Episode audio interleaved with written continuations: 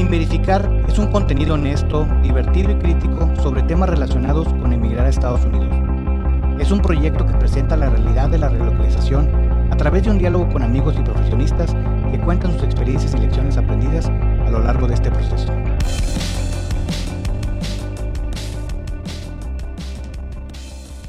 Sin verificar episodio 16. Presupuesto para emigrar. Lo que tienes que saber antes de emigrar. Hemos hablado mucho de la incertidumbre que causa el emigrar, la visa que tienes que procurar, cosas que te van a pasar al llegar a los Estados Unidos, enfrentarte a un nuevo idioma, una nueva cultura, vivir en un nuevo ecosistema para ti para tu familia. Pero ¿qué cosas debemos de considerar respecto al dinero? ¿Qué tenemos que tomar en cuenta que no nos dijeron? ¿Cómo planear y qué cosas debes de otra vez tomar en cuenta para esta nueva aventura? Recuerden seguirnos en Instagram como arroba sin verificar podcast. Quiero dar un gran agradecimiento a la gente del Radio Centro Multicultural, a Luna, por la entrevista que tuvimos. El sábado pasado estuvimos en una entrevista de radio que yo, por no ser influencer, se, este, se me pasó ponerlo ahí en la red de sin verificar. Este, como quiera, según las estadísticas que ellos manejaban en ese momento, tuvimos como a 6.000 personas conectadas durante la entrevista. Pudimos darle difusión a este proyecto. Este, y pues nada, pues muy contento. La verdad es que empezamos este proyecto sin saber hasta dónde podía llegar. Y creo que cada vez crece más la comunidad. La verdad es que muy, muy contento y sobre todo muy agradecido por esto. Gracias por todo. Recuerden compartir con las amistades, conocidos. Siempre hay alguien que tal vez se va a mover o que está en medio del proceso de la relocalización. Esto les puede ayudar y ya si ustedes tienen mucho tiempo en los Estados Unidos, ya súper están adaptados, pues escúchenlo y compártelo también con amigos para que se acuerden de aquellas veces que pensaban que sabían mucho y que descubrieron que no sabían nada. Esta semana contamos con la visita de un amigo, Alejandro Murillo. Alejandro, ¿cómo estás? Roberto, muchas gracias, muchas gracias por invitarnos. Alejandro, platícanos tú de dónde eres. Ah, yo nací en el estado de Sinaloa, en Culiacán. Culichi. Exacto, así nos dicen. Ahora, platícanos bueno, tú eres de, Sinaloa, pero ¿de dónde vienes? Mi última residencia en México fue en la ciudad de Celaya, Guanajuato, que era donde estuve trabajando en la empresa anterior. Ok, entonces vienes, vienes del Bajío. Sí. Pero ¿cómo llegaste aquí? O sea, ¿qué, ¿cuál fue tu proceso para llegar acá? En la empresa donde estaba trabajando, este, ya tenía un espacio de 10 años con ellos y surge una oportunidad para este, tener un puesto aquí en el corporativo de la empresa. Este, aplico y este, pues pasé el proceso normal de entrevistas, eh, proceso normal de conocer a la gente. Una gran ventaja era que pues, yo conocía al equipo con el que iba a trabajar. Y este, después del proceso, este, me dicen, va, este, te vienes. Eso fue a finales del 2015. Y este, para marzo del 2016, pues ya ya está aquí con un paquete de relocalización para mí y mi familia. Básicamente una transferencia en tu empresa. Una transferencia en tu empresa, este, digo, yo creo que todos sus invitados lo mencionan, este, pues me trajeron con una visa L1 para mí, para mi familia. Ahora, ¿cuánto tiempo tienes aquí? Tengo seis años, este, este es nuestro sexto año aquí viviendo en Michigan. Y la pregunta este, de, examen final, ¿regresarías a México? Fíjate, es muy interesante porque esa, esa, esa opción siempre ha estado en la mesa. Este, sin embargo, no tenemos planes inmediatos. Eh, estamos conscientes que pues, la vida da muchas vueltas y todo y puede llegar a ser una decisión, pero este, la respuesta corta sería, no está en los planes, pero no se ha descartado. Creo que es la mayoría de la respuesta de la gente que ha pasado por aquí es sí lo considero en un futuro, no a, corto plazo. Exacto. Bueno, tú propusiste un tema que a mí me parece muy interesante porque es algo de lo que nunca queremos hablar, que es el dinero, ¿no? Exacto. Tú dices que hay muchas cosas que hoy en día te hubiera gustado saber antes de haber llegado, o sea, ya con la experiencia que tienes ahora, como dicen la gente grande, con mi experiencia y con tus años, pudiera haber hecho más cosas, ¿no? Porque, pues, es, siempre lo decimos, es una nueva cultura, es un sistema para en el que no fuiste educado, es un sistema, aquí hay una cultura, un sistema, o es la vida en la que yo siempre digo, en los Estados Unidos es muy fácil gastarte toda tu quincena en un día. Exacto. No que en México no existían posibilidades, pero aquí para lo que te guste, para lo que te sea tu prioridad en la vida, te puedes gastar una millonada, ¿no? Exacto. Sí. Bueno, entonces vas, vas a platicar del presupuesto. El presupuesto no es otra cosa más que es un cálculo anticipado de costos de una obra o un servicio. Es contemplar lo que te vas a gastar, estudiar tus ingresos y tus egresos. Los ingresos, por la mayoría de los casos de las inmigrantes que venimos acá, pues básicamente ya sabes cuál va a ser, ¿no? Te dicen, este es tu sueldo y te vas a tardar unas dos, tres quincenas en ajustar que quede la retención de impuestos y lo que vas a pagar de seguro. Y ahí ya sabes, o sea, yo tengo muchos amigos que me hablan de que, de hacer los impuestos, ¿cómo los puedo hacer? Y siempre digo, hazlo en línea, que es lo más barato, porque nada más tienes un W2, que son tus ingresos, y no tienes casi este egresos que puedas deducir. O sea, la, la, verdad es que al menos los primeros años, ya conforme estás más tiempo en el país, pues ya puedes elaborar otro tipo de vida y a lo mejor hacer un negocio para toda la, para todas las personas que son emprendedoras. Pero los primeros años casi siempre va a ser para hacer tus impuestos tu W2, que son tus, tus ingresos.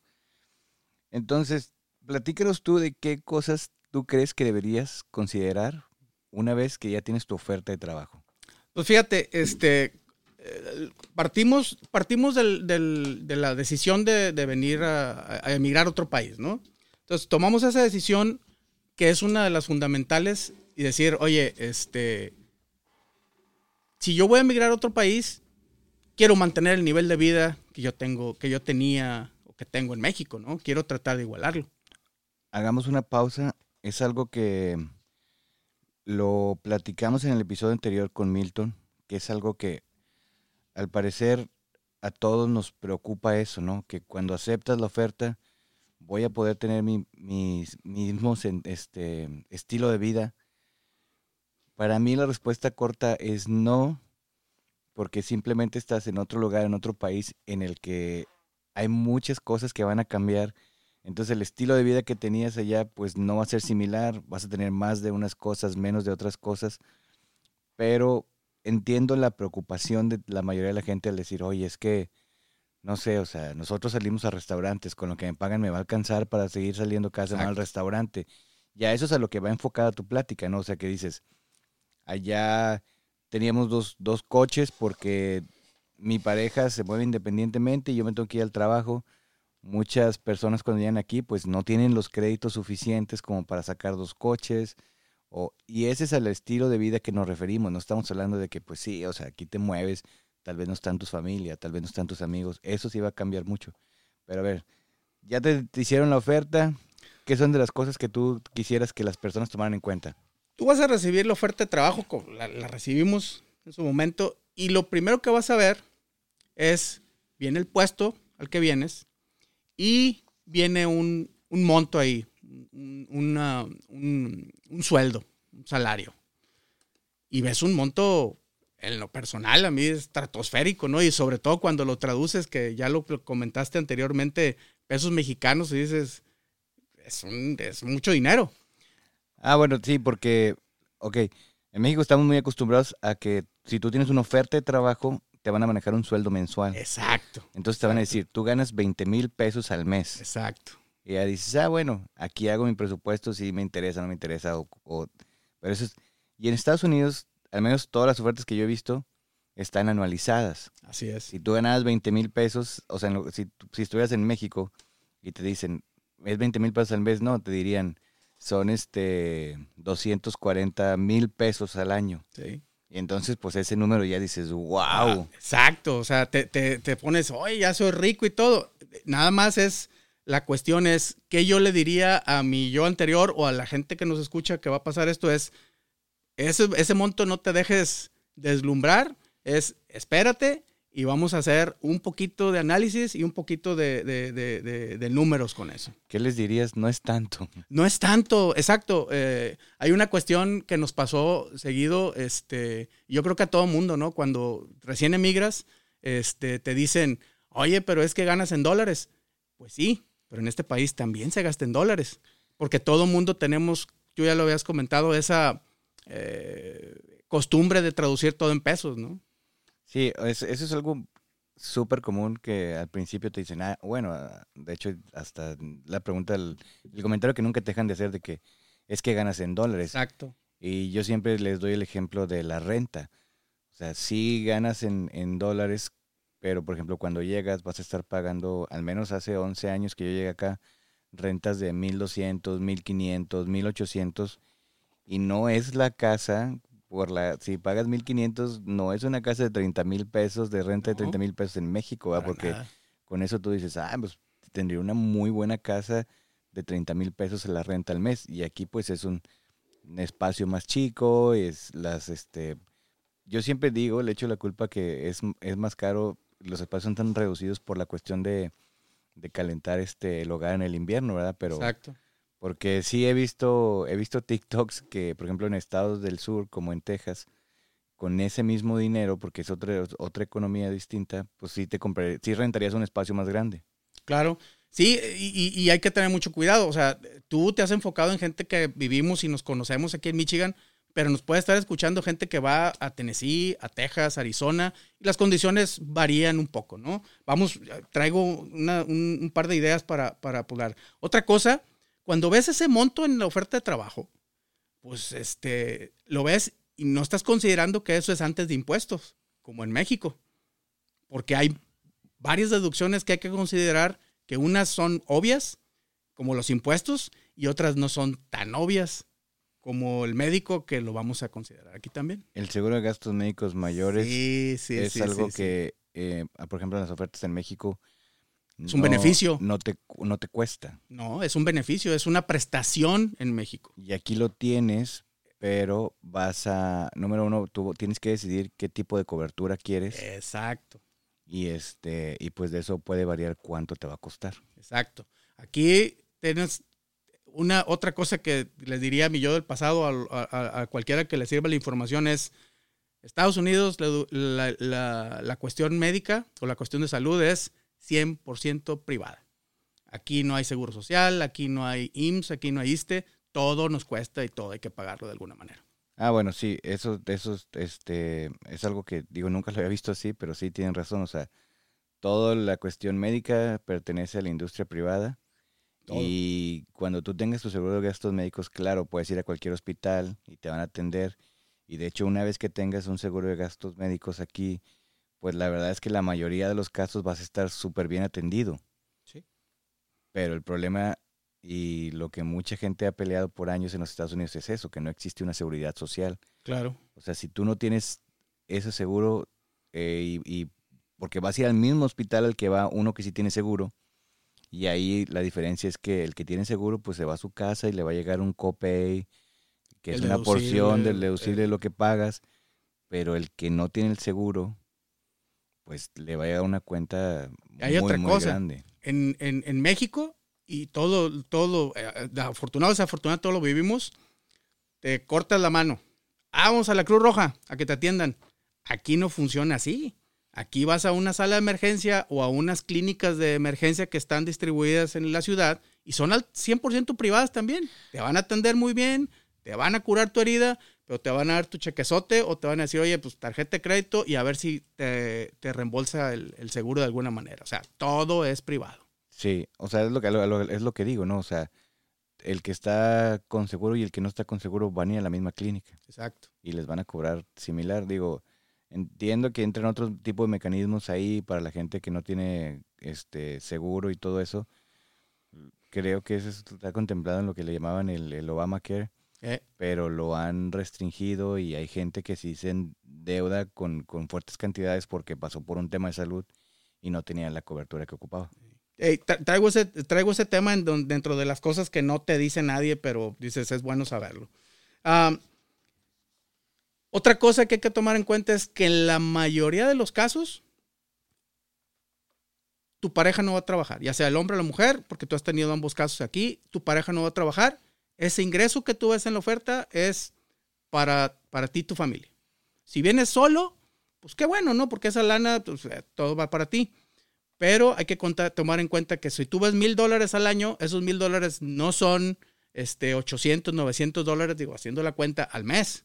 Eso hay que quitar, hay que quitar una rebanada de todo lo que nos van a quitar. Y eso es para la familia. Entonces, nuestra experiencia es, eh, o lo que has platicado, tu estándar es la pareja y dos hijos. Entonces, ese monto este, que dividen 12, no te va a llegar como tal. Hay muchas, hay unas cosas que vamos a ver aquí que son, algunas son más obvias y esto que pensamos que no es tan obvio que viene dentro del presupuesto, ¿no? Para un rápido cálculo, yo siempre recomiendo a la gente que ha tenido, que me contacten y que me dicen, oye, me estoy yendo y qué debo hacer, bien fácil, digo, tu oferta, dividido entre 26, que es como muchas empresas pagan por catorcena, multiplicado por punto 7, que te van a quitar 30% de impuestos más lo del seguro médico, eso es lo que vas a ganar la catorcena. Así es. Pero aún así, eso ya es con lo que cuentas quincenalmente, que es un pago regular aquí o estándar, ignoro en otros estados, la verdad. como dices tú, no somos expertos. Sí, claro. Pero es así como que partes de eso en neto, porque todavía ese monto se puede reducir o aumentar, porque aquí traigo también lo de lo del 401k también que hay que tomar en cuenta y lo del seguro que también es un, es un este, traje a la medida que tú mismo te haces, ¿no? Son opciones. Sí, claro. Entonces, una, recomendación antes de, antes de eso, nosotros lo hicimos, este, es platica, platica con, con alguien, compañero, familiar, este, colega de trabajo, que está dispuesto a ayudarte con la información hacia dónde vas. ¿Qué quiere decir? Que te diga más o menos los precios para que ese monto que tú ya más o menos calculaste al mes o a la quincena, sepas hacia dónde se va a ir el dinero. Ese, yo le puse así, el match. Eh, en, nuestro caso, este, antes de venir, que nos llegó la oferta y que dijimos, este, empezamos a analizarla, pues sí tuvimos un match y ahí ve una persona que, oye, ¿y esto cómo ves? ¿Y esto cómo ves? O sea, sí hubo. Yo sé que no en todos los casos se puede dar, pero en la medida de lo posible, toda la información que te puedan dar de aquí es muy válida. Sí, cualquier tipo de, cualquier tip, cualquier este cosa. Por ejemplo, yo me acuerdo mucho que cuando llegué, hace, en ese tiempo, aún existían las suscripciones a revistas, ¿no? Y era algo que a mí me gustaba mucho. Y este, pues si tú te metes a la revista y compras la revista y quieres pagar la suscripción, no sé, en ese tiempo eran 45 dólares al año, decías, wow, cuesta un chorro. Pero si buscas tips y por un amigo, me dijo, no, miren, esta página te suscribes por 3 dólares al año. O sea, y estoy hablando de una tontera que era una revista. Sí. Pero ese tipo de, cosas, de tips, de cosas que te, que te digan, oye, te puedes ahorrar así, ya está, es una cosa que, que de verdad nunca terminas por agradecerlo porque, sobre todo al principio, cuando tienes incertidumbre de muchas cosas. No sabes nada, no sabes nada, vienes para acá. No, y por ejemplo, este, cuando, cuando llegas, que a veces hay que comprar, yo me acuerdo mucho de esto, el primer mandado que haces, ¿no? Hay cuestiones como los condimentos, que tú los compras una vez y te duran meses, ¿no? Pero la primera vez que vas a comprar todos los condimentos, dices, ah, cabrón, o sea, ¿de dónde se fue la cuenta tan alta si traigo puros frasquitos de condimentos? Pues sí, porque no los compro, o sea, haz cuenta que la primera, la primera despensa es súper cara, porque si dices, quiero cocinar esto que lleva tal y tal y tal ingredientes, los tienes que comprar todos. A lo mejor en un mes que quieres volver a cocinar ese platillo especial, pues ya no vas a comprar todos los condimentos, ya no vas a comprar, no sé, la carne o, o las verduras que lo vayan a acompañar. Pero la primera vez dices, no manches que cuesta todo esto, porque pues no es lo mismo ir al súper y comprar, ah, mira, hoy ocupo este condimento y son 3, 4 dólares. Y al siguiente vez que vas al súper, ah, mira, ahora me voy a llevar este. O sea, de uno por uno pues, no es tan caro los condimentos, pero cuando los tienes que comprar todos la primera vez, dices, ah, cabrón. Hay otro factor bien, bien, este, eh, estratégico en esto yo vivo en México y tú eres mi compa, Roberto, que vive aquí en Michigan, me voy a mover y te hablo, oye Roberto, ¿cuánto consumes de despensa? Tú me vas a decir, consumo X cantidad de dinero. Pero es lo que consumes tú. ¿Me explico? No es lo que consumo yo. Sí, no, o sea, lo que se come en mi casa es muy distinto a lo que se come en tu casa, o sea. Anótenle ahí los que van a venir para acá. Sí. Pregunten lo que ustedes consumen. Sí, yo, yo, por ejemplo, eso era algo muy típico porque al menos mi familia y yo siempre hemos ido mucho de, restaurantes y, de toda clase de restaurantes, ¿no crees que desde los más baratos de, de, comida chatarra hasta, hasta restaurantes más caros? Pero eso hacía que nuestra despensa a lo mejor en la semana no era tan alta. por ejemplo, mis hijas siempre fueron fan de comer en la escuela y muchas veces les permitió. Entonces, ese mandado pues no lo haces porque lo estás pagando, ¿no? O sea, el, el gasto lo vas a hacer.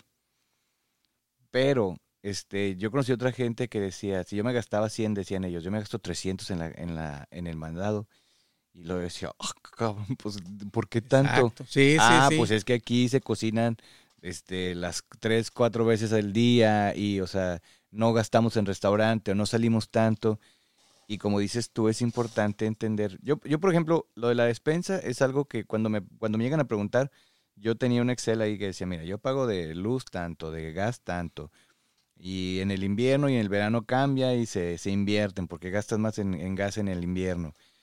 Eh, cable o teléfono, pero en, el, en aquel tiempo pues yo nada más, mi esposa y yo nada más somos los que tenemos teléfono. Ya ahorita ya mis hijas tienen teléfono, entonces ya considera y checa lo que te aplica. O sea, yo siempre he tratado de hacer esa, discernir, ¿no? Entre esto es lo que a mí me aplica, pero este, verifica de esos datos Lo que a ti te aplica. Lo que a ti te aplique, ¿verdad? A Sí, lo mejor- porque, porque Roberto no va a consumir igual que yo. Sí, totalmente Eh, te voy a poner otro ejemplo, este, y, y- y lo comentábamos ayer con, con- con mi esposa. Este, para los que viven una vida más sana, que les gusta mucho las verduras, las frutas y, ¿no? Este, pues aquí la verdura y la fruta es más cara.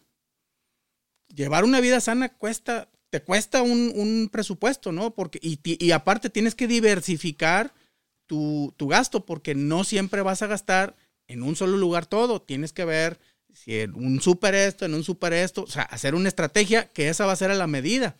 Sí, y que la aprendes con la La experiencia. aprendes con la experiencia. Pero Ahí. para hacer, para, o sea, obviamente aquí tú tienes una oferta de trabajo y tienes un tiempo limitado. Tampoco te puedes llevar seis meses investigando. Pero sí, si tu match o la información que ya está disponible, digo, yo hubiera deseado tener el podcast de Roberto hace seis años en el 2015 Yo y haberlo escuchado. Yo también Pero- he deseado tenerlo Pero- hace y el tiempo. internet, aunque ya era bueno, pues ahorita todavía es mejor, hay mucho más información. Entonces es, ¿qué comemos? O sea, ¿cuáles son nuestros hábitos? Y ahí sí, en base a nuestros hábitos, digo, yo lo puse hasta el final como moraleja, pero yo creo que lo vamos a estar reiterando a lo largo de la plática, es cómo es mi estilo de gastar y preguntarle en base a mi estilo de gastar, no en base al de tu match que vive ya en Estados Unidos o a la información. ¿no? Que es difícil, aún así, aunque preguntes, es difícil. Nada y- es perfecto, y nada hasta- es perfecto. Hasta que tú vivas la experiencia lo vas, pero Eh, sí. sí, Te das una mejor idea. Lo, lo importante del presupuesto es que una vez que lo hagas, es este la disciplina que vas a tener para pegarte. y, o sea, Exacto. va a haber muchos imprevistos, va a haber cuestiones que no considerabas. Se te puede descomponer el coche o Y pagar es algo caro también, muy caro. que no, que no, algo que no tienes contemplado y pues para eso es bueno tener el, el presupuesto. Sí. Entonces, eh, aquí yo traté de poner cinco o seis puntos este, que nosotros consideramos que hay que, o sea, el presupuesto, y nosotros cuando recibimos, de- de- me regreso un poquito a, a este diciembre, enero de 2015, que estábamos en ese proceso, sí hicimos un presupuesto. Y sí teníamos el match, que es esta persona que, que vivía de este lado, y, y, pues le preguntamos y todo eso, y pensábamos, pensábamos que estábamos preparados. Oh, sorpresa. No, no era exactamente como tal, y pues aprendimos durante los primeros años, pues ahora sí que a, a- a- a la experiencia, ¿no? A- Sí, pues ya lo... lo- estas cosas que no, que, que, que- que- que transmitimos aquí desde aguas con esto, aguas con esto, aguas con esto, ¿no?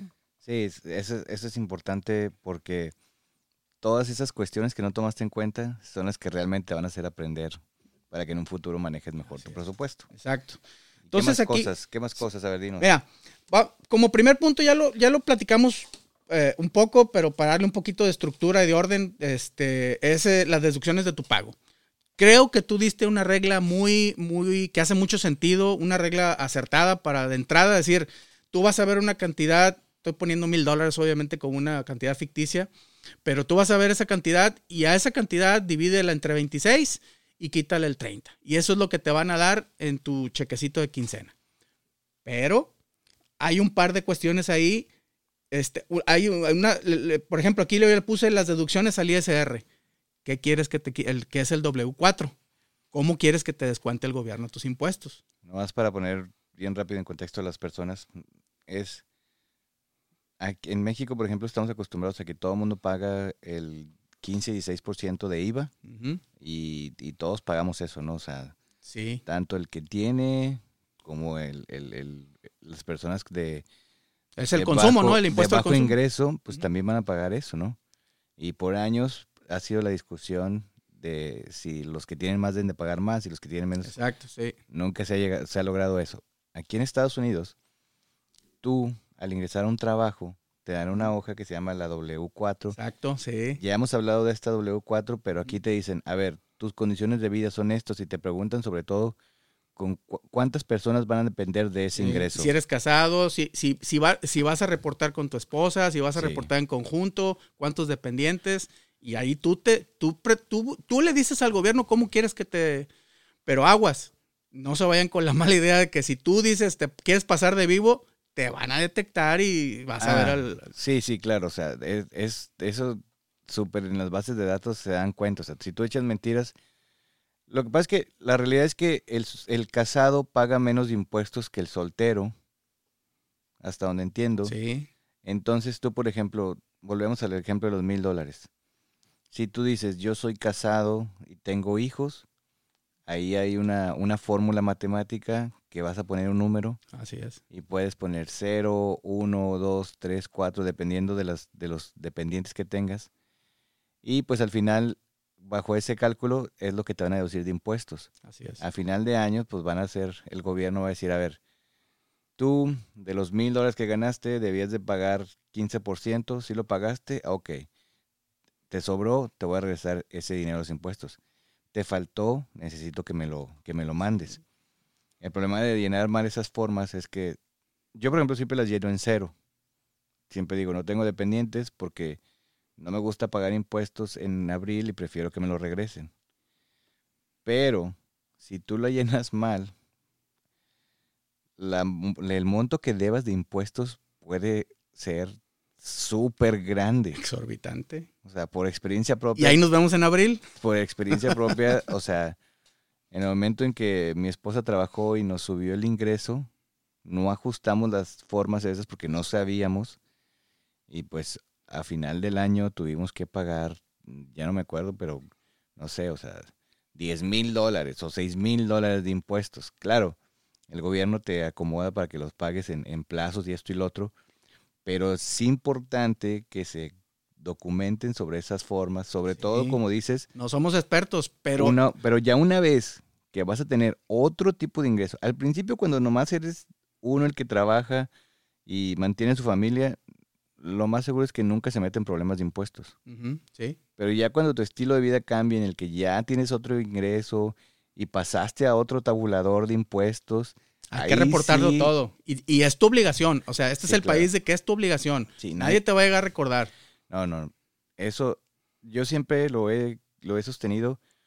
En México estamos muy acostumbrados, por ejemplo, la, la, este, los impuestos cuando los declaras, que te dicen, si ganas menos de tal, pues básicamente la empresa lo hace por ti. Sí. Y si nunca ganas más de eso, Ni siquiera te preocupas por reportarlo. nunca en tu vida te vas a enterar de cómo se, se generan los impuestos, al menos que compres una casa, o sea que... Te deducen el ISR de Sí. tu cada cheque quincenal y ya ni te preocupas. Y como dices tú, aquí sí, o sea, aquí es tu obligación. Es tu obligación. Tú lo tienes que hacer. reportarlo. Y si no, al final de año, pues te, te vas a ver. Y decimos en abril porque el año es de enero a diciembre. Es el año fiscal. Tienes que reportar tus impuestos antes del 15 de abril del siguiente año. Así es. Este, pasa, el otro punto que también este, es, es por default, la empresa, todas las empresas regularmente ofrecen, eh, salvo excepciones, el plan de retiro, el famoso 401k. Este te lo van a deducir bajo un plan convencional o estándar, pero tú también lo puedes ajustar si lo quieres. Yo creo que ya platicaste de ese tema en algún otro, pero es, considera que si quieres un plan mayor, te van a, y dices, no, quiero que me quiten más, pues se va a ver reflejado en tu cheque, ¿no? Sí, pero todo, como todo esto es un traje a la medida, Exacto. puede haber dos personas que ganen el mismo sueldo, pero a la hora de cobrar su cheque o que les depositen, los montos van a variar por cómo hayan llenado las formas o cómo hayan Exacto, exacto. planificado su, su plan de retiro del, del 401k. Pero la, la experiencia personal es, bueno, llegas el primer día a la empresa y, híjole, no, hombre, pues, eh, los gringos aquí, bonitas las oficinas, todo tranquilo. Pero la cuestión, y, el, y el- dicen los gringos, el bottom line, es que nadie te dice cómo llenar esto porque todo mundo asume que ya sabes cómo llenarlo. No, y también hay restricciones de mm, para la gente de recursos humanos. No te pueden decir. Legalmente no te no pueden te decir. pueden indicar, oye, llena este, sí. Como en México. En México la cultura que tenemos es, oiga señorita, ¿y aquí cómo le hago? ¿Y aquí cómo le hago? ¿Y aquí? Aquí no existe. Se vale preguntar, pero te van a decir, o te van a mandar al manual. Oiga, es que aquí está la página de www no sé qué, o te van a decir, oiga, no estoy legalmente capacitado para contestarla. Entonces, estás, en- es para, ¿cómo te diré? Estás, eh, you're on your own, dicen los gringos, no sé cómo. Sí, no, no, está- solo y, Estás solo, y estás si solo. no si no te documentas volvemos a lo mismo, puede convertirse en un problema Exacto. en abril que tengas que hacer tus impuestos. Y esto nomás es la primera parte para que más o menos te des una idea de cuánto es. Pero la regla que tú pusiste creo que es muy importante, este, que le quites de entrada, así por lo bajito, 30% de descuento a tu, a tu, este, a tu pago quincenal. a tu ingreso. Sí. El siguiente punto que pusimos es decidir dónde vamos a vivir. Tú tocaste un poquito el tema también ahí, pero este, quiero añadirle un- una, una cuestión más. Es el motivo por el que vienes. ¿Qué quiere decir esto? Ah, en, en- en nuestro caso, este, buscamos que el distrito escolar fuera acorde, hicimos un poco de investigación y todo. Las casas o las rentas o los bienes raíces van ligados, sí o sí, al, al distrito escolar. Mejor distrito escolar, las rentas y las casas más caros. El distrito escolar no es tan bueno, bajas. Entonces es, ¿qué quieres pagar? Porque tú lo dijiste hace ratito. Una casa te puede valer mil dólares y si te vas cruzando la cuadra que hace el otro distrito, ya te sube 300, 400 dólares. Sí, hay distritos que son muy peleados y que dicen es que no hay casas, pues es porque el distrito es muy bueno, o sea, es, no sé, yo siempre tengo mis dudas respecto a si eso debe determinar o no el lugar donde vivas. Claro que la educación es importante, pero pues sí, después te metes y hay distritos muy complicados, ¿no? Por ejemplo, el distrito escolar de la ciudad de Detroit, que ahí dicen que suspenden las clases con las nevadas y no tiene que ver con que las escuelas no estén listas para recibir a los estudiantes, Es como llegar. pero como la ciudad no puede cubrir muchas veces los servicios básicos como limpiar las banquetas, pues por eso se ven obligados a, a suspender las clases. Sí, así es. Digo, creo que estamos en, en la época en la que todo eso puede cambiar por la cuestión de la habilidad hoy en día de tener clases desde casa. Remotos en línea, sí. Y creo que eso de suspender las clases poco a poco va a ir desapareciendo, pero al menos, al menos hoy sigue pasando. Ahora, eh, el twist eh, o, la, o la diferencia aquí que vimos y, y- y nosotros lo, lo- lo notamos es cuánta gente viene en la familia. Si viene un, un estándar como lo has puesto en tus podcasts, eh, la pareja y los dos hijos, pues vas a conseguir este, seguramente una casa con dos recámaras. Pero si vienen cinco, aquí son más estrictos en ese aspecto. No te van a dejar meter en una casa con dos recámaras solamente. Y Ah, te eso no sabía. y eso, y eso, y, y meterle una recámara más a un departamento o una casa, se te va el costo hacia arriba. Unos 300, 400 dólares más. Entonces, hay que tener, hay que también visualizar eso, porque en México, pues como quiera, ¿no? Este, y, y si te quieres ir por, no, por la izquierda y no la derecha, pues sí, puedes meter 20 gentes en una casa, ¿no? O regalar hijos, ¿no? O regalar ya- hijos, ya- ¿no? O ya sea, no quiero oye, este porque me cobra muy caro. Nos regresamos a la época de la depresión de los 30 y, ah, mira, aquí te, te pongo en una canastita, ¿cuál, lo- qué, quiere el, ¿qué quiere el güerito o el morenito, no? Ah, sí, no, es en, es en- es en los 20, ¿no? En los 20 la, de la la gran depresión. depresión que la Exacto. gente ponía a la venta a sus hijos porque no los podía mantener. Es un poquito más estricto aquí porque sí, te, sí es una pregunta que te dicen cuánta gente va a estar y lo tienes que declarar. Como siempre, van a, van a confiar en lo que tú pongas.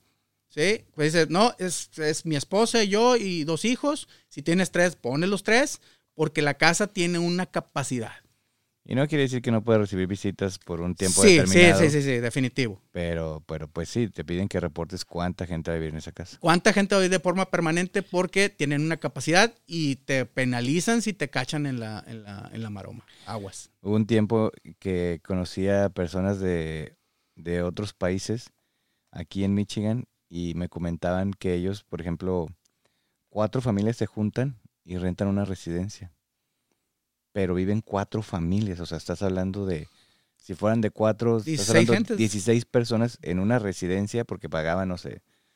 no- se ponen de acuerdo por decir, vamos a pagar cuatro mil dólares de renta, pero vamos a vivir en esta casota todos. Y yo decía, pues por el lado de economía a lo mejor sí te sale, ¿no? Mil dólares es barato. Ey, Pero vivir con otras 15 personas, o sea, ¿cuántos baños puede tener una residencia grande? Tienes que tener estómago o, o- haber, o haber salido de un barrio pobre. Sí, no. Digo, y- con todo respeto. Sí, no, o sea, este, pero bueno, eso o es como es como vivir en casas geo. Sí, no, no, definitivamente. Pero Aunque en las este, casas geo tienes más privacidad. bueno, no sé, ves, cuando le tocas un lado, ¿no? Ya sabes. Sí, cuando compartes paredes. Entonces, este, bueno, ese, ese punto también, eh, eso te determina y te pega en el presupuesto. Y también, obviamente, es este, pues cuán- cuánto, cuánto estás dispuesto a pagar, ¿no? De, en la casa. Entonces, eh, creo que esto amerita incluso un podcast completo, pero, pero hay que tomarlo en cuenta en el presupuesto. Este, eh, ¿cuánto estás dispuesto a pagar? no? Bueno, ¿qué otras cosas crees que debemos de tomar en cuenta? Los créditos. Ok. este, los créditos. eh, eh, aquí el score crediticio es la base de todo y eso determina que vayas a comprar un coche, una casa, un celular, este, renta, para todo te van a, te van a revisar el score. Este, aquí en Estados Unidos se premia el consumo, o sea, se premia completamente el consumo, se premia que tengas el mayor número de cuentas posibles, se premia que, aunque tengas muchas cuentas, se premia que tengas mucho crédito disponible que consumas, pero que estés por ciertos parámetros abajo de ese consumo. Y eso, y eso no nos lo dicen, nadie nos lo dicen, ¿no? Y lo aprendes ahora sí que a- por, por- por la carretera de baches, ¿no? Bueno, ahí es importante cuando tú llegas, bueno, cuando tú eres joven, aquí es, si eres una persona que ya nació aquí o tiene toda su vida aquí, pues poco a poco vas a ir creando tu, tu, tu este, credit score, que es este, una calificación a tus hábitos de consumo, ¿no?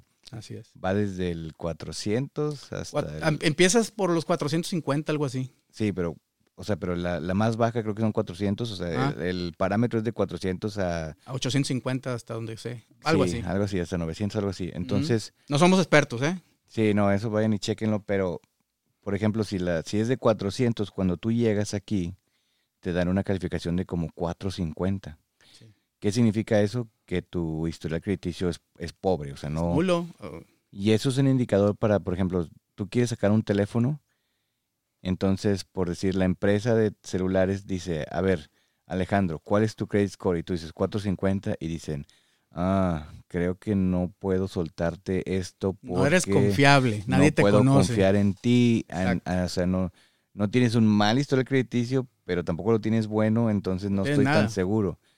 Entonces, ¿para qué sirve esto? Nomás para poner un ejemplo bien claro, si tú tienes un muy buen score y tú vas al, al banco por un préstamo, seguramente el banco te va a decir, ah, ok, te presto porque pues, Tasa de interés preferencial. te, te doy un interés más bajo, Así aquí es. indica que tú pagas, porque por ejemplo, en ese historial crediticio te checan cuántos pagos hiciste a tiempo. Así es. La- o sea, si a ti se te pasa tu tarjeta por cualquier cosa, te puede afectar. Un no inmediatamente, pero sí, por ejemplo, si ya tienes un mes que no pagaste, hacen un reporte y dicen, esta persona no ha pagado en un mes un puntito menos o dos puntitos menos. Entonces, el primer año o los primeros dos años al menos, para que te suelte una tarjeta de crédito es bien difícil. Así es. Y luego la primera tarjeta de crédito que te sueltan es por 300 dólares. Así es. Pero por los parámetros estos que dicen que, bueno, para tener una economía sana no debes de deber más del 30%. Exacto. Entonces nomás te puedes gastar 90 dólares de esa tarjeta de No crédito. más. Y luego tienes que pagar. Entonces lo vas construyendo, ¿no? Le llaman que lo vas construyendo. Pero al principio sí es muy complicado porque, por ejemplo, volviendo al estilo de vida que tanto anhelamos del, del que teníamos para no bajar más, pues es difícil tener el mismo estilo de vida si nadie te da crédito. Así es. Ahora, yo, por ejemplo, en mi caso tuve la fortuna de un muy buen amigo, el Williams.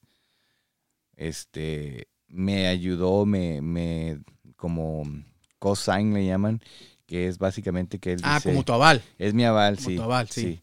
Este, y pues ahí pude hacer varias cosas, pero pues implica tener una amistad este súper fuerte porque pues cualquier amigo te puede quedar mal y eso es bien complicado. Y por ejemplo, en el caso mío, en cuanto, no sé, por ejemplo, saqué un crédito en una mueblería y él fue mi aval. Y en cuanto terminé de pagar el mueble, fuimos y lo cancelamos, que después entendimos que eso era malo para no lo canceles, exacto, exacto. Pero, pues, o sea, lo que yo quería no era romper el compromiso con él, pero sí decirle, pues ya gracias, ya lo, se logró lo que queríamos hacer. Pero sí, o sea, es, es, es complicado y como tú dices, son cosas que nadie te explica nadie te ayuda y, y, y es, todo un rollo. Es que eh, el, shock más grande que bueno, no es el más grande, pero uno de los que tuve precisamente en este punto es la tarjeta. En México tienes un, te dan un crédito de 10 mil pesos y tú te puedes gastar al mes 9 mil 999 si tú quieres y luego los pagas, lo que los famosos totaleros en México. Aquí sí te penalizan porque te pasas de ese 30. Y además, y en México te la puedes llevar con una tarjeta. No es que te penalicen, simplemente que no te va a ayudar a incrementar tu, tu, crédito. Va a subir mucho más lento. Tu historial crediticio. Es, es, eso es lo que va a pasar. No, no, no hay una penalización por usar toda tu tarjeta. Pero, pero, va, pero va a incrementar muy lento. La otra es las, el número de tarjetas. En México te la puedes llevar con una sola tarjeta y no pasa nada. En México, el, el, el, aunque sí se toma en cuenta el, crédito, el score de crédito, no es así un punto súper relevante. Sí lo checan, sí lo checan en muchas el cosas. Buró de crédito. El buró de crédito famoso. Pero aquí sí es el core, es fundamental. Entonces, es algo de lo que los que nos están escuchando hay que investigarlo un poquito y decir, hay que construirlo, porque hay cosas, por ejemplo, la, antigüedad de tus créditos, ahí no puedes hacer nada. Sí, no, porque te, toman en cuenta la, cuenta más antigua que tienes. Contra la más nueva y te hacen el, te hacen el, el, el porcentaje, el promedio. No, sí, pero te, el cuántos años la tiene abierta es importante. sí. Pero pues, si acabas de llegar, pues, o sea, no tienes más que ofrecer, no tienes más que ofrecer. Porque es importante decir que para abrir una cuenta te van a pedir tu documentación de, de que estás legalmente aquí. Entonces te piden copia de tu pasaporte, tu visa, y pues no sean... Tu estatus migratorio, tu I-94, lo que compruebes. No es tan fácil como cualquiera puede venir a abrir una cuenta, ¿no? Porque tienes que demostrar esas cosas. Exacto. Gente que no tiene su estatus legal, no sé, no sé cómo, cómo le hagan o, o si todo viven en cash o la verdad es que ahí sí desconozco. Me falta, me falta platicar con, con, con más gente, la verdad, este, pero sí, es, es, es duro, es duro y, y, y, no, es, no es para nada fácil, ¿no? Eh, siguiente punto que puse, bueno, eh, moviéndole, ya platicamos un poco nada más para redondear la cuestión médica. La cuestión médica en tu, en tu cheque pues va a determinar, porque es un traje a la medida, ya lo vimos, y este, aquí te van a ofrecer el plan básico. Y de ese plan básico tú vas a partir y le, vas, le puedes añadir todo lo que tú quieras, pero eso te va a repercutir y te va a pegar directamente en tu deducción quincenal. Entonces, si quieres añadirle un plan dental, ah, excelente, te dicen, órale. Si quieres añadir un plan este, de oftalmológico de los ojos, ah, sí, perfecto. Si quieres asegurar a, tu pareja eh, en la cuestión de eh, hospitalización anticipada, sí, perfecto. Entonces, hay una serie de cuestiones que tú dices, va, va, ¿no? Entonces, si no tiene, si no por lo menos no te viste o investigaste un poco y este y les das a todo que sí, pues la deducción se va a ver más alta que lo que estándar te, ponen ahí para el seguro médico. Entonces, entendamos que todo lo que concerniente a seguro médico es un traje hecho a la medida, todo es privado y, este, y te puede pegar en tu, en tu cheque. No se, no se quiere decir, ah, pues el, decir, este, bueno, no pongo nada más que lo básico, pues sí, y te va a llegar un poquito más de lana, pero al final de cuentas, si alguien se enferma y se hospitaliza, ahí lo vas a tener que pagar, ¿no? Sí, el seguro nunca lo vas a apreciar que lo tienes hasta que realmente lo ocupes, ¿no? O sea, si algún miembro de la familia tiene que terminar en el hospital por alguna situación, el que tengas una cobertura más amplia, dices, pues de buena, ¿no? Porque cubría todo esto. Sí. Y la verdad es que eso, las facturas de los hospitales siempre son... Es escandaloso, es brutal, la verdad. sí, y es bien feo pagarlo, la verdad, porque pues no es como que estés pagando la tarjeta por unas vacaciones que te diste, estás pagándole al, por alguna enfermedad por la que pasaste. Eh, entonces es eh, no no no no les no te voy a mentir o no vamos a ponerlo todo color rosa, es es complicado pero hay que hacer, hay que leer, hay que leer, hay que investigarle y leer y, y lo que nos convenga, ¿no? Porque cada, cada familia es un traje hecho a la medida y, y, en base a eso hay que trabajarlo, ¿no? Pero como siempre, y lo, o sea, porque ha habido temas que hemos tocado en este podcast que se van para allá.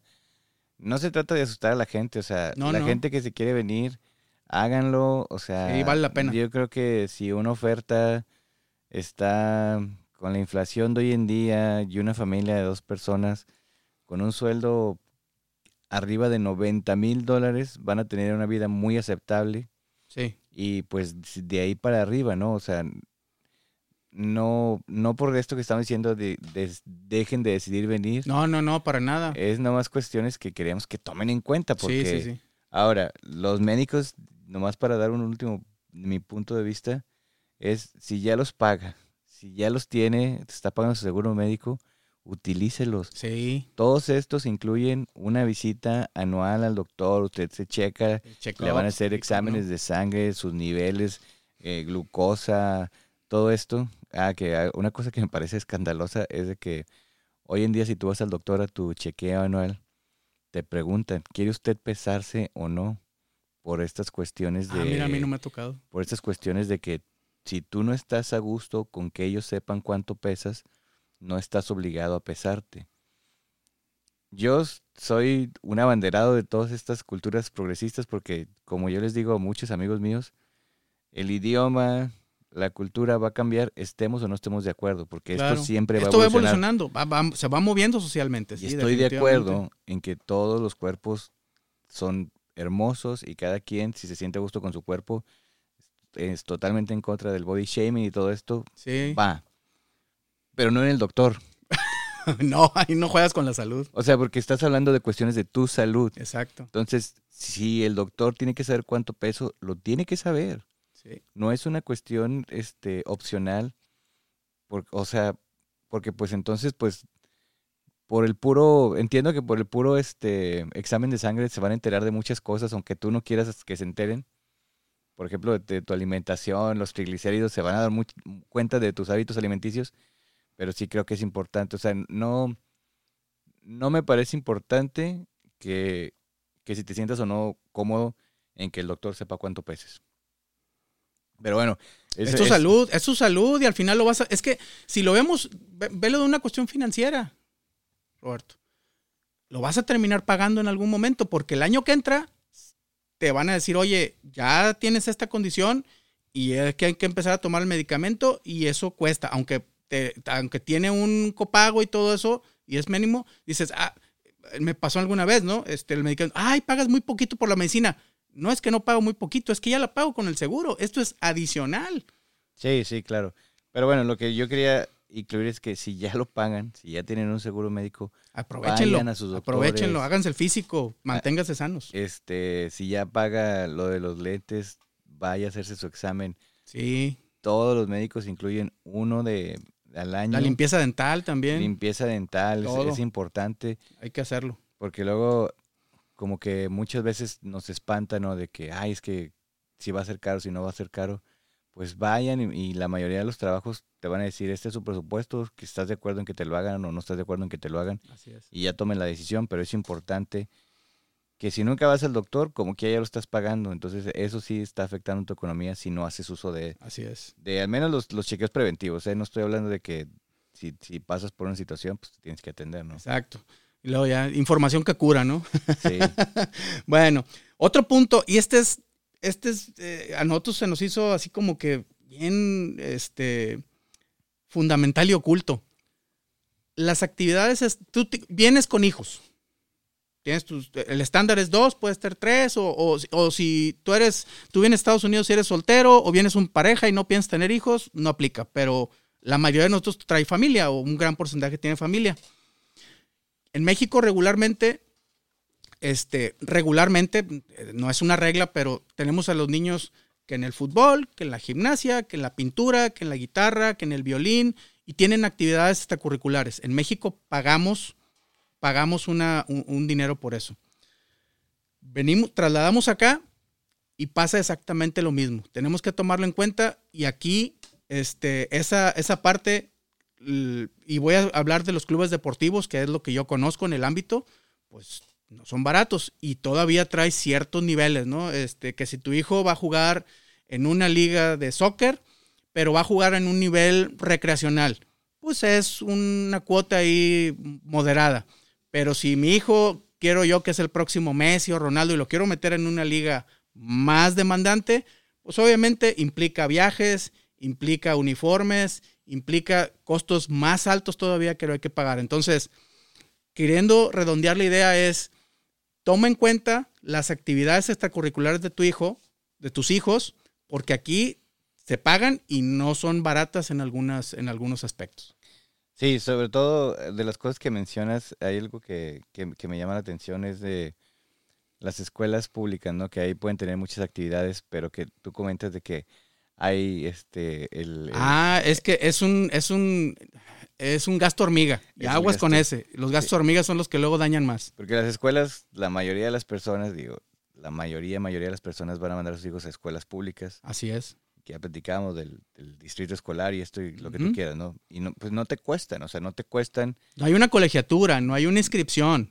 Pero. Pero. Las escuelas siempre están recaudando fondos para diferentes actividades. Cada semana, cada semana es los cinco para esto, los diez para aquello, que si el viajecito, que si la comidita, que si con qué vas a cooperar, que si estás en la junta de PTO, que en México es la de padres de familia.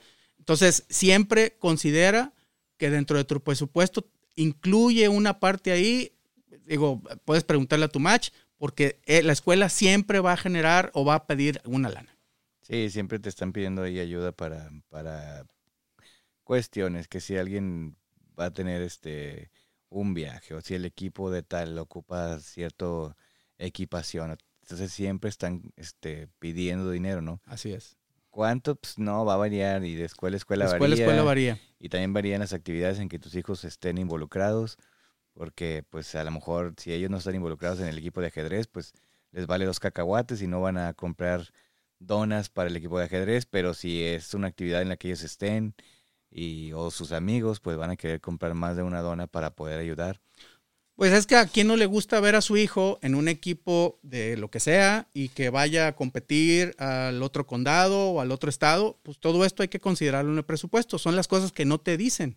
En México aplica, pero seamos honestos, no es, no es algo, no es algo que nos quite una, una, una gran parte del presupuesto. Aquí puede significar un gasto mayor. Sí, y no te imaginas, este, hace un par de semanas estuve en una actividad de mi empresa de un torneo de golf y este, estaba escuchando la conversación de una persona que le comentaron, oye, ¿qué vas a hacer el fin de semana? Y decía, ah, no, es que mi hijo está en un equipo este, en un travel team, que son estos equipos que van a diferentes lugares a competir cada fin de semana. Entonces, cada fin de semana te transportas a esa ciudad, ¿no? Y yo, es muy común aquí para deportes, para baile, para, para muchas cuestiones, ¿no? yo dije, ah, pues eso hace, o sea, yo estaba escuchando, porque ni siquiera estaban hablando conmigo, ni yo nomás estaba chismoso ahí escuchando. Y le dice, y este fin de semana vamos a Las Vegas, pero la semana pasada fuimos a Los Ángeles y o sea, estás hablando de, ciudades que están súper lejos de aquí, que ya te implican un avión. Y, y días de hotel, o sea, tienes que ah. estar tres, cuatro días en el hotel, más las competencias, o sea. y ya, ah, y, o sea, era una liga de básquetbol que dice, no, es que, o sea, estos niños eran como que muy, muy atléticos y estaban en esa liga para poder acceder a, a um, como a universidades. College, sí. Porque yo alguna vez estuve en un equipo donde viajábamos, pero era dentro del estado. Sí, sí, sí. Y cada fin de semana íbamos a una parte del estado y estaba padre porque tocaba conocer. Pero ya que tienes que ir a Las Vegas o a Los Ángeles, decía, wow, o sea, ¿cuánto paga esta gente? O sea, a quien no le gusta a los huercos ver, presumir y ver en competencias, ¿no? Pero, pero tiene un costo y es, considérenlo. Y habrá quien lo vea como inversión, ¿no? De repente tu hijo se vuelve en este atleta súper profesional. Tienes tu beca para el y, college, y, el, y exactamente, o sea, cuestión de educación se la puede él mismo pagar y pues no sabes, ¿verdad? O sea, si el, tu hijo es el 1% de los que se vuelven profesionales, pues el sueldo en una de estas ligas, es, es, el mínimo es mucho. Sí, pero si nos vamos al, al básico así de, en el momento que tengo mi oferta de trabajo, incluye eso, estamos partiendo de la idea y como, hemos, como comentamos fuera de la grabación, de que todos somos profesionistas, de que recibimos una oferta de trabajo y partimos de un monto ahí. Pues si tú te preparas con un presupuesto, este punto ponlo ahí como en la escuela. O sea, ah, no, van a ir a la pública. Considera eso. Sí, no, no, son, son cuestiones que tienes que tomar en cuenta.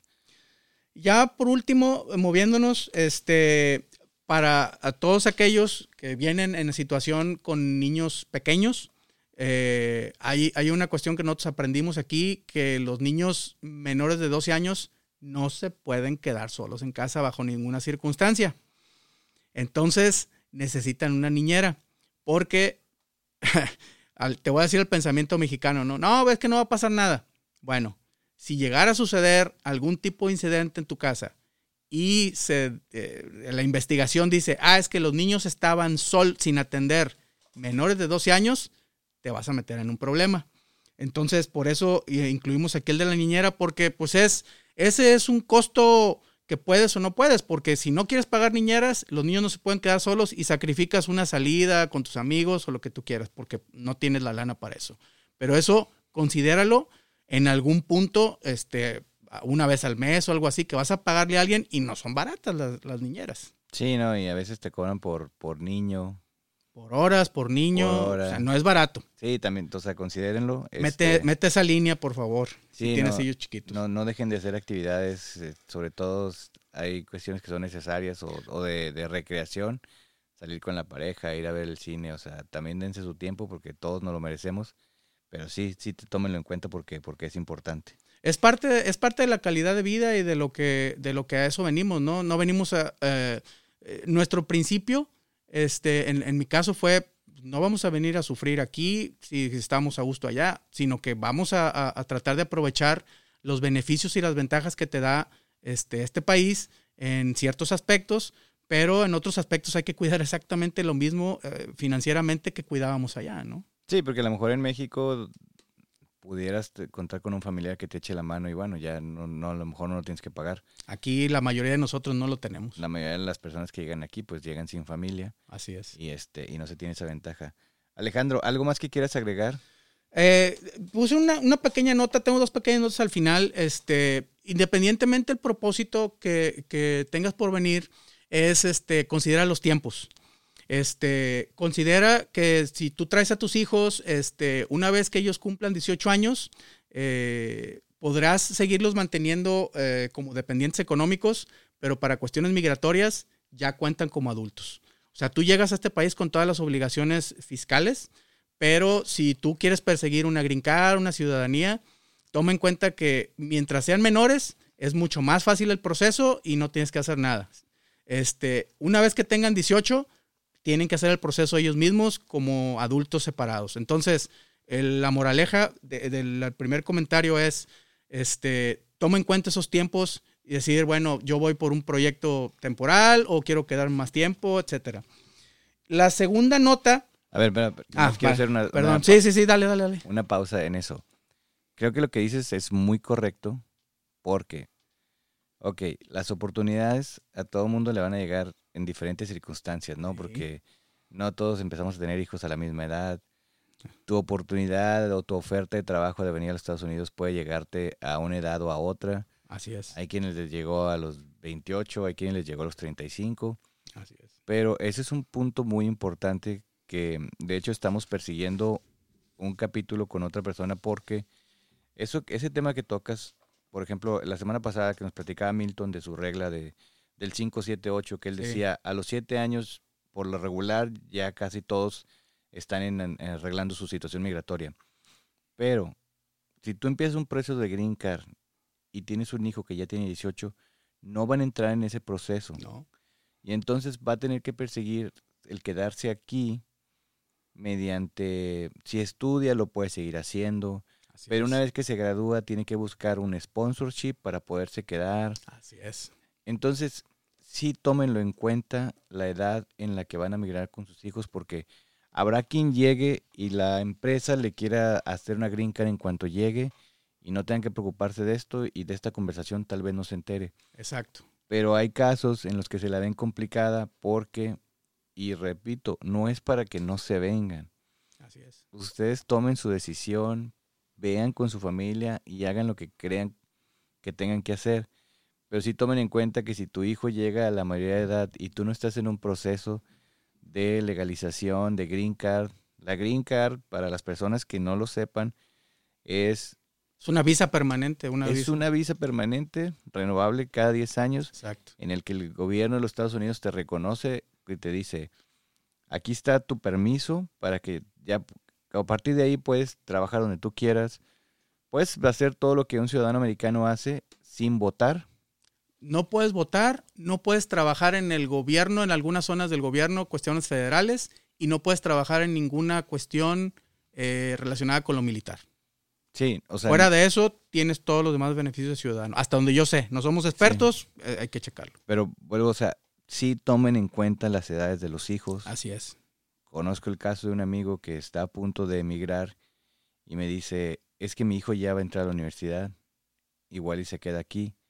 Y digo, ya será una decisión de familia, Así es. mucha suerte en lo que hagan, pero sí se me hace muy difícil mover a un hijo cuando va a entrar a la universidad porque si no tienes un historial de escuela aquí, ¿a qué universidad vas a entrar, no? Exacto. Y va a salir más caro. o y a la que entres, hay en las universidades, como todas, no hay universidades públicas, todas son este de la Todas sector- pagan. Ah, esa es otra que del se me pasó, pero privado, así es. este hay dos tarifas. Bueno, hay muchas tarifas, Pero hay dos es si eres residente del estado del mismo estado. y si no eres residente del estado, pagas un, un precio premium. No, y si vienes de otro país que te aceptan, es mucho más arriba del premium del interestado. Sí, entonces tómenlo en cuenta, tómenlo en cuenta, la edad de los hijos es un tema del que no hemos hablado, pero sí está en, en, en la idea platicar con alguien y que nos diga esa experiencia por, porque no está fácil, no es agradable en cierto momento tener que decidir dividir a la familia Así es. y este y pues yo por ejemplo eh, son chavitos que tienen que llegaron aquí a los 13, 12 años y luego si a los 18 deciden no estudiar, se tienen que regresar o buscar la manera de mantenerse aquí y la verdad es que si te viniste a los 12 ya tampoco eres de allá porque emigraste chico, pero no puedes estar aquí y es una cuestión bien bien difícil. Así en serio es. que yo no sé, o sea, escucho esas historias y sí me sí me, sí me dan para abajo así porque digo, güey, el chavito ni siquiera nunca pidió estar aquí. Ya llegó, ya está aquí. Ha vivido toda su educación este, secundaria y preparatoria aquí. Y de repente su opción es seguir estudiando porque no se puede este, agregar al, a- al- al- al mercado de trabajo. Mercado laboral formal. porque este, su estatus este, migratorio pues no entró con los papás. Está Y limitado. Es, una cuestión bien, bien triste, pero bueno, este, ya será, ya será tema Tómelo en cuenta, tómelo en cuenta. O sea, la oferta de trabajo de ahí sale todo, pero tomen en cuenta esos factores. Como dices y dices bien, no se trata de desincentivar a nadie, se trata de decir, hay que invertirle tiempo y sobre todo las preguntas más difíciles, ¿qué quiero, qué quiero hacer? ¿no? Ok, ¿algo más Alejandro? Pues eh, eh, agradecerte, este, agradecerte. Creo que estuvimos, estaba nerviosón en la plática, para ser sincero, este, pero fluyó bien. Este, eh, ojalá y que esto llegue a, a- a más eh, oídos, que tratar es tratar de darles un poquito de lo que a nosotros nos faltó, así como buenos papás, ¿no? Que queremos darle el consejo a los demás. Y este, hay que investigarle, hay que leerle y este, venir con la mejor actitud y, y sobre todo tratar de compararnos en base a nuestras necesidades, no las necesidades de la, de la gente que está aquí. Cada uno tiene sus necesidades, el punto de vista del mundo y a la medida de lo posible tratar de tener esa película y ese panorama, ¿no?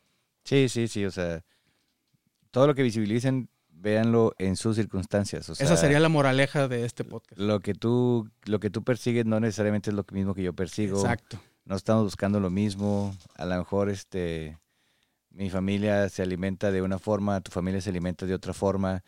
Es, es, es muy complicado tratar de hacer un, un, este, una regla del presupuesto familiar, pero pues hay cosas que sí pueden tomarse en cuenta. A mí, por ejemplo, ya para cerrar, me pasa algo al día de hoy que yo soy muy, muy fan del fútbol mexicano, ¿no?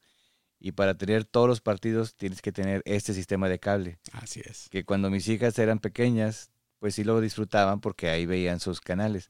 Ahora que ya crecieron y que el YouTube es lo de hoy, cada que les digo, hay que buscar maneras de ahorrar, me dicen, pues cancela el cable. Y yo, no, no, no. ¿Qué pasó? Con eso no te metas. o sea, ese, ese, ese, son no me lo toques. Y si alguien conoce una, este, pues alguna opción donde puedas ya ver todos los partidos de la Liga Mexicana y sea más barato, pues este, estoy dispuesto a probar porque ya, ya son este 10 años con esta compañía de cable y digo, no, no, no abusan con el precio, pero sí siento que ya nomás lo estoy usando yo y ya hay veces que ni siquiera tengo tiempo para ver los partidos. Pero bueno, Alejandro, muchas gracias por venir. Al contrario, este, al contrario. Encantado de estar aquí, encantado de compartir. Esperemos que les sirvan. Eh, de eso se trata. Amigos, recuerden seguirnos en Instagram como arroba sin verificar podcast para que conozcan a nuestros invitados. Ahí los estamos etiquetando, ahí colaboramos con ellos. Recuerden compartir, solicitar saludos, mandar mensajes. Este, todo esto para que la comunidad siga creciendo. Les deseamos que tengan una buena semana. Nos escuchamos la próxima. Escuche sin verificar un podcast para todos los que emigraron a los Estados Unidos o los que lo piensan hacer. Bye.